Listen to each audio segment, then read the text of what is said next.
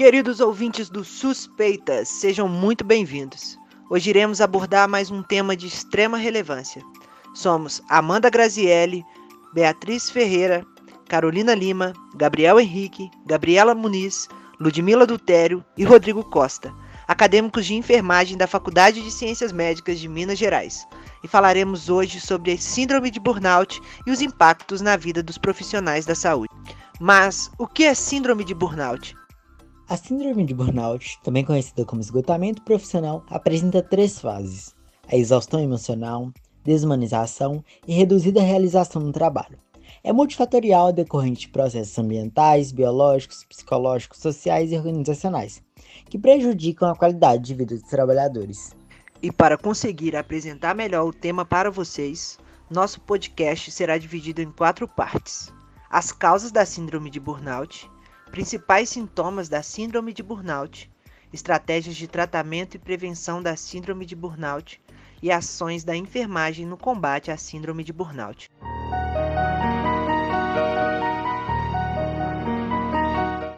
Vocês sabiam que a prevalência da síndrome de burnout nos profissionais de saúde é de 78%, de acordo com um estudo realizado no ano de 2020 e publicado no portal da PubMed?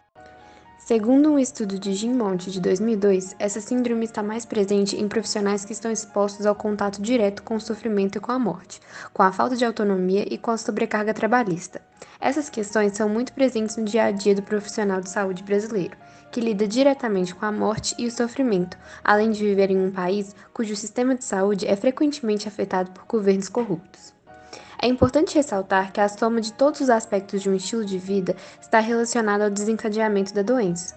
Mais especificamente, se o profissional de saúde em questão precisa lidar com responsabilidades de casa que são exclusivamente suas, como filhos e ou este sua faculdade, por exemplo, são cargas extras que impactam fortemente a sua saúde mental. Este é um estado de estresse extremo e crônico. As longas jornadas de trabalho privam o profissional de atividades importantes para a saúde mental, como a prática de exercício físico, a falta de tempo para planejar e cumprir uma dieta mais saudável, além de distanciar o indivíduo de eventos familiares importantes, impedir que este tenha tempo de lazer. Tudo isso impacta fortemente o estado de saúde mental de uma pessoa. E isso pode afetar de alguma forma o atendimento ao paciente?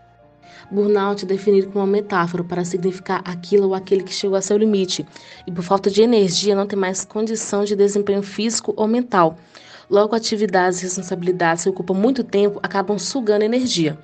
Logo, é possível afirmar que o profissional não está em seu melhor desempenho. Ele pode experimentar momentos de irritamento e estresse, sem falar em lapsos de memória e fadiga que vão impactar diretamente na sua forma de prestar atendimento ao paciente.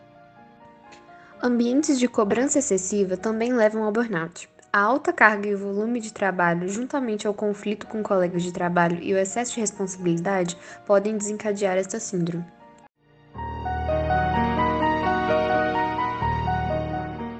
Nossa, mas se as causas são essas, quais os principais sintomas? Os sintomas da síndrome de burnout podem ser divididos entre psicológicos e físicos, visto que podem se manifestar como fadiga, estresse, lapsos de memória, irritabilidade, dificuldade de concentração, distúrbios do sono e alterações de humor. Fisicamente, mais comumente observam-se crises de enxaqueca, dores musculares e dores na região da coluna. A maior parte dos sintomas da síndrome de burnout podem ser psicossintomáticos ou não eles se manifestam de diversas formas e comprometem a qualidade de vida de um indivíduo desde o início e a tendência até que se agravem. São eles as alterações de humor, a depressão, a apatia, falta de prazer, pessimismo e a baixa autoestima, por exemplo. Então, pode-se afirmar que os sintomas psicológicos são ansiedade, desencadeada muitas vezes pelo excesso de responsabilidade no local de trabalho, o que cria um ambiente propício para uma cobrança extrema e necessidade de perfeição, depressão, baixa autoestima, dificuldade de concentração, irritabilidade e alterações repentinas no humor. Quanto aos sintomas físicos, eles podem ocorrer por somatização da sobrecarga mental, levando o indivíduo a sentir dores de cabeça, enxaqueca, palpitação, sudorese, fadiga e, no caso da depressão, pode levar até a fibromialgia. Certo. Mas é possível tratar o trabalhador com burnout?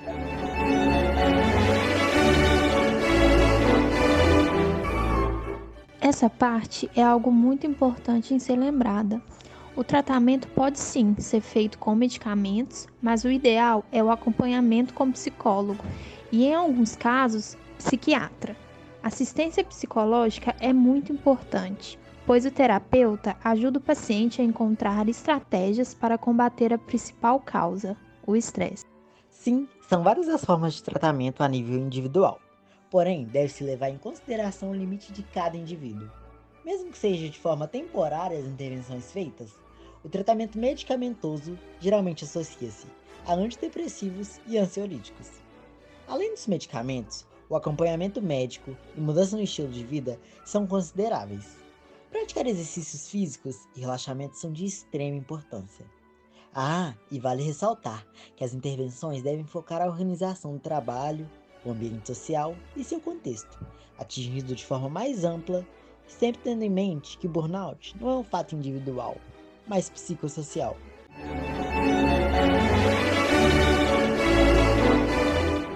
Mas prevenir é melhor que remediar. Então, o que pode ser realizado enquanto estratégia preventiva? Então, agora vamos aprofundar sobre quais são as formas de prevenir a síndrome de burnout. A forma principal de prevenir é amenizando as causas com práticas simples e prazerosas e manter consulta periódicas com um psicólogo, pois se trata de um fator psicossocial. Então, mesmo com a agenda cheia, é super importante reservar um momento para cuidar de si e reorganizar a agenda, incluindo tempo para a prática de exercícios físicos e relaxamento. A reorganização dos horários e atividades do trabalho e da faculdade com horários mais flexíveis, com menos cobrança, ameniza o estresse, junto com momentos de lazer. Por isso, utilize os seus dias de férias e folga para cuidar de si mesmo. Tem manter uma boa relação com os colegas de trabalho é relevante, pois, além do sentimento de bem-estar, uma rede de apoio e ajuda no dia a dia auxilia a evitar e lidar de modo mais saudável com estresse e frustrações. Portanto, para se prevenir a síndrome de burnout, melhorando a qualidade de vida no trabalho, tomando algumas medidas simples, como não sobrecarregar um único trabalhador, realizando as divisões de tarefa e serviço.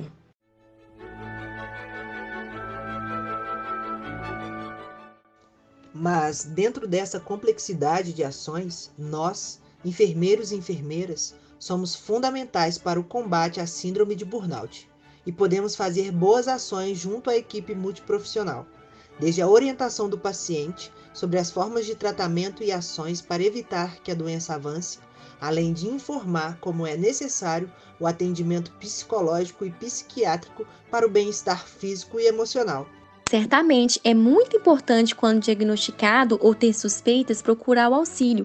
Mesmo que pareça inofensiva, a síndrome é muito séria e merece, assim como qualquer patologia, uma atenção especial para que não haja agravo. É válido também que os setores do ambiente profissional criem metas e ações para ser trabalhadas a promoção e a prevenção dentro da equipe, buscando contribuir para a qualidade de vida do profissional da saúde, porque a interação é fundamental para o melhor desenvolvimento possível. Bem, chegamos ao fim de mais um podcast do Suspeitas. Esperamos ter contribuído e esclarecido sobre a síndrome de burnout, para que assim você também possa auxiliar e orientar as pessoas perto de você. Fique atento aos sinais e sintomas. Obrigado pela sua participação.